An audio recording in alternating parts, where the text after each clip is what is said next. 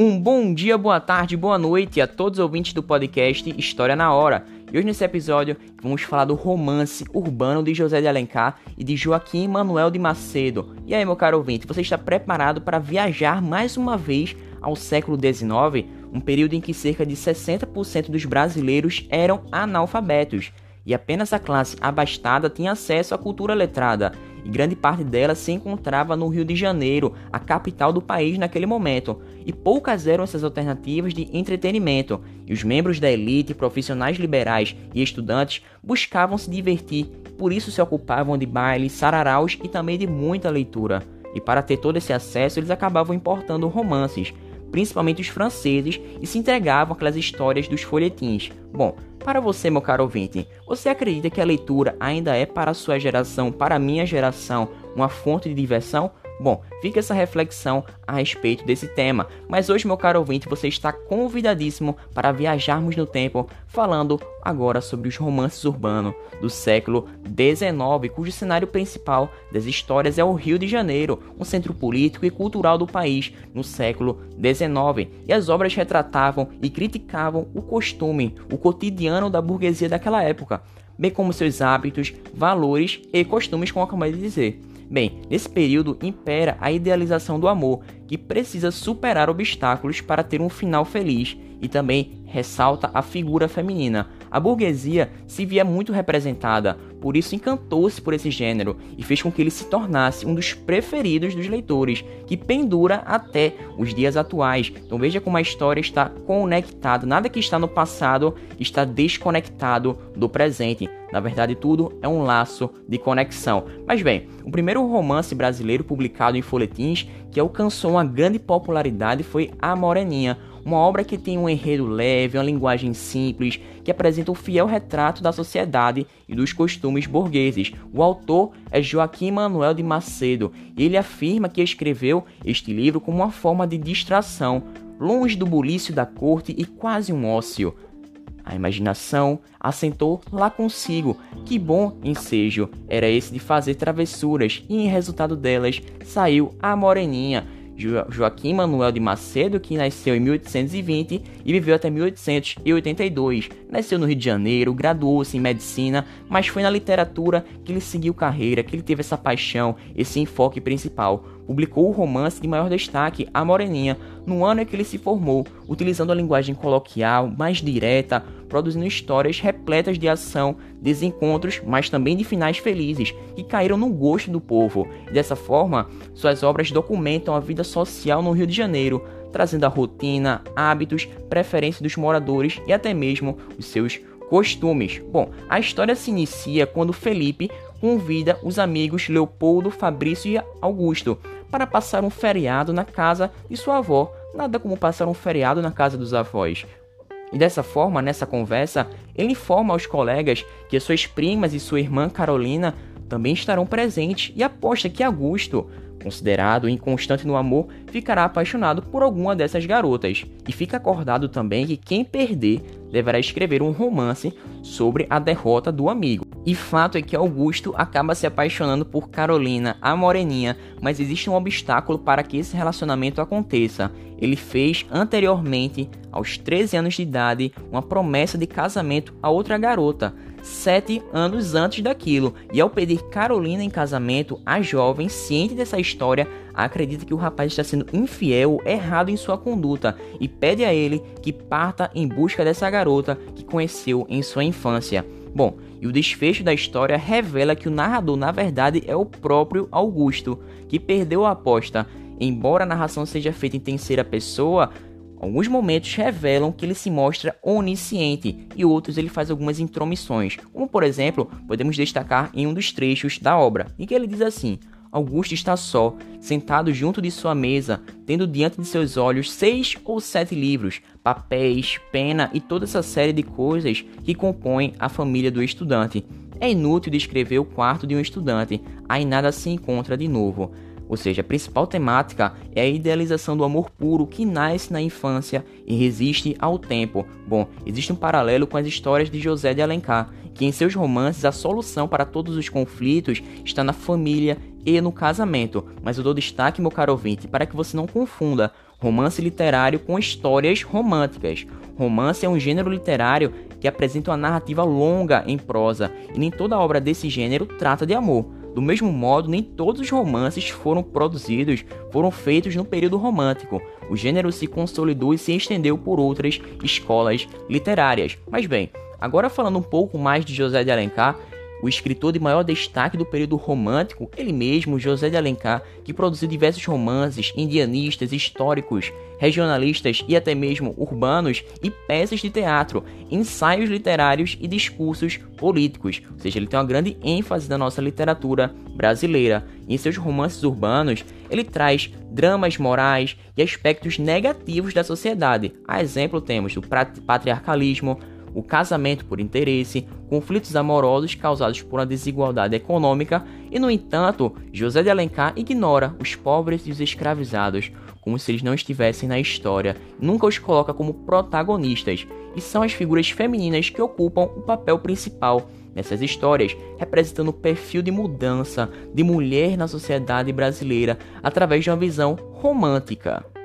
E em uma de suas obras temos Lucila, que o amor é visto como uma redenção, e lá ele aborda o tema da prostituição na alta sociedade carioca do século XIX, um romance considerado ousado para aquele tempo e atraiu a atenção de uma parcela da população que até então era resistente a esse tipo de leitura, o público masculino, sendo uma obra retratada em primeira pessoa por Paulo. No enredo, poucos dias depois de chegar ao Rio de Janeiro, Paulo torna-se um convidado por Sá, seu amigo, para a festa da Glória, e lá ele acaba conhecendo Lúcia, que é apresentada por Sá como uma mulher bonita e não como uma senhora. Preste atenção nisso, ela não foi apresentada como uma senhora conforme convinha às moças da família. Bom, ele descobre que Lucila é uma cortesã, ou seja, em outras palavras, ela é uma prostituta, e Paulo tem a impressão de que já viu ela de algum lugar, e naquela mesma noite ele se lembra de tê-la encontrado no dia que chegou ao Rio de Janeiro, de ter se encantado por toda aquela beleza, mesmo sem saber que ela era uma prostituta. E Paulo começa a frequentar a casa de Lúcia, e no segundo dia acontece contato físico entre eles. Dias depois, Sá convida Paulo para uma nova festa em sua casa, onde reúne homens boêmicos. Perceba aí esses contrastes da sociedade, homens boêmicos e prostitutas. Entre elas estava Lúcia, e durante a ceia ela se exibe totalmente diante de todo aquele público. E nesse ponto tem início a transformação da protagonista, que passa a ver Paulo como a sua salvação, e Lúcia sente-se segura para revelar ao seu amado a razão que levou a essa prostituição. Ele precisava saber daquilo, e a razão disso era o dinheiro. Ela precisava de dinheiro, de um capital para ajudar os seus familiares, que haviam sido acometidos pela febre amarela e não dispunham assim de recursos financeiros para o tratamento. E a jovem traz justamente o seu nome verdadeiro, que é Maria da Glória, e desse modo, na tentativa de deixar essa vida cortesã de prostituição, Lúcia se muda para uma casa modesta no interior. Ela sai daquela vida e passa até mesmo a evitar o contato físico com Paulo. E a jovem descobre estar grávida, mas não aceita essa gestação por se considerar impura e incapaz de ter uma criança Novamente, a pureza em seu ventre. E grávida, Lúcia acaba morrendo. Veja que fim para ela. Bom, ou seja, a protagonista criada por José de Alencar é descrita como inquieta, excêntrica, no entanto, ela é amável e cobiçada por sua beleza, mas julgada pelo seu histórico na sociedade.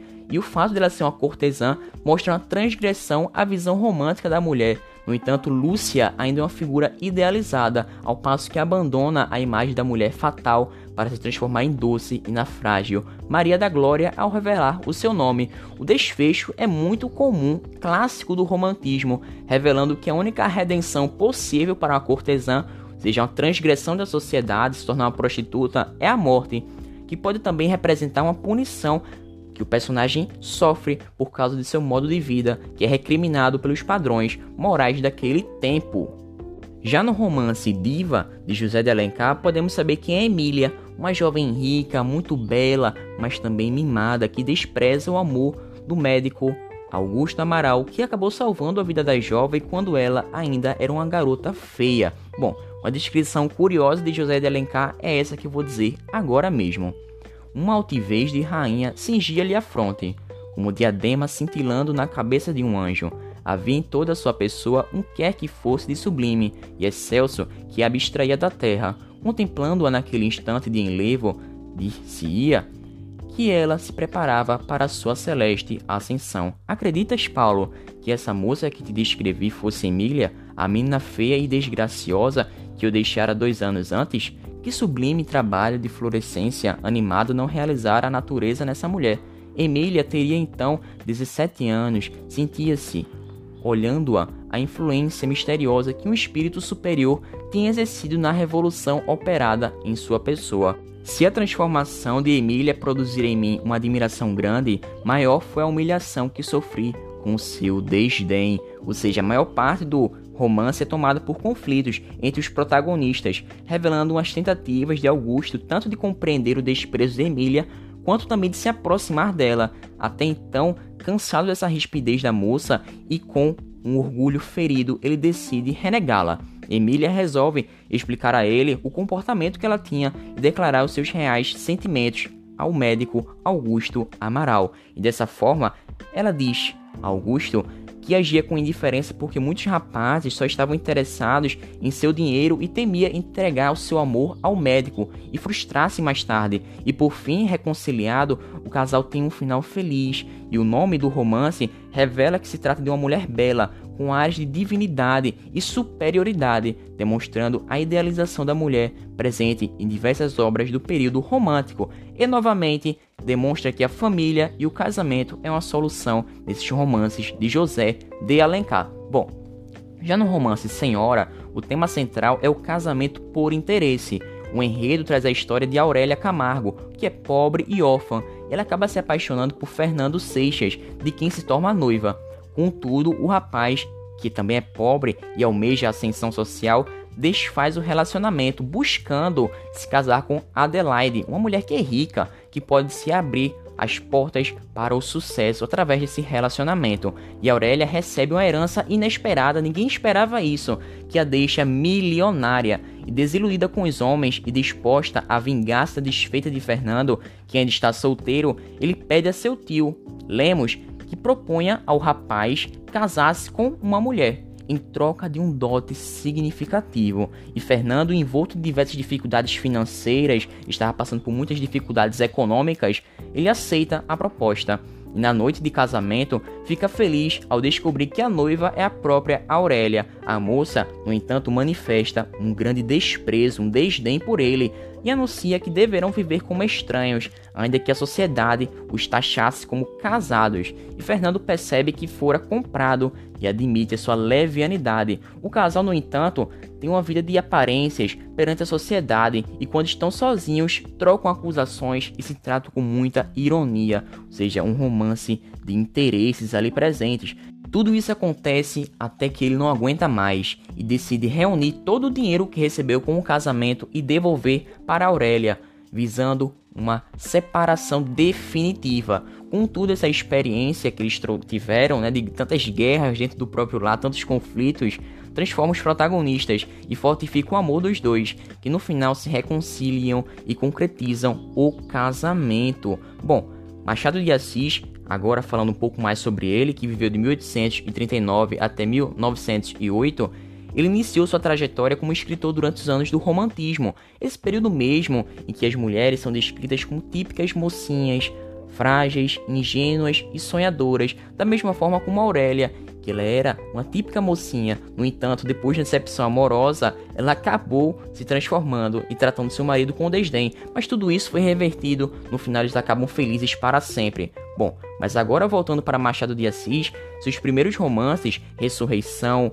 A Mão e a Luva, Helena e Ayá Garcia, apresentam traços da estética romântica. Mesmo assim, nesses livros, Machado demonstra a preocupação em traçar um perfil psicológico de analisar esses personagens, acrescentando pitadas de humor e ironia à trama. E dessa forma, os críticos literários costumam se referir a essas produções machadianas desse período como uma fase de amadurecimento poético, já que Machado de Assis é considerado, na sua maturidade, um poeta realista. Bom, em Helena, a protagonista é uma jovem que dá o nome do livro. Ela é considerada uma filha bastarda do conselheiro Vale, que é um homem muito rico e poderoso, viu?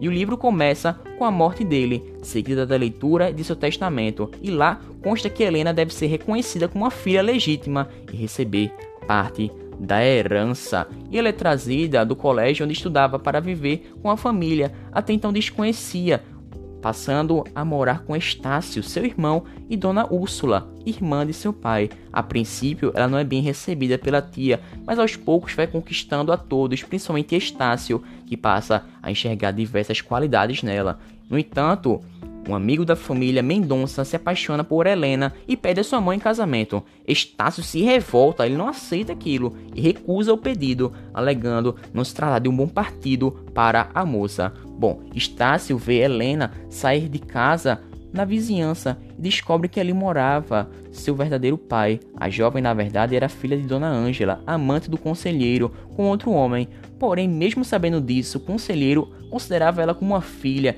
e criava ela desde pequena, e para garantir o direito à herança, a história foi escondida da família. Depois dessa revelação, Estácio procura Helena, visando dizer o seu verdadeiro amor. No entanto, a jovem adoece e acaba falecendo. Ou seja, a morte é a única saída para esse impasse sentimental vivido pelo casal.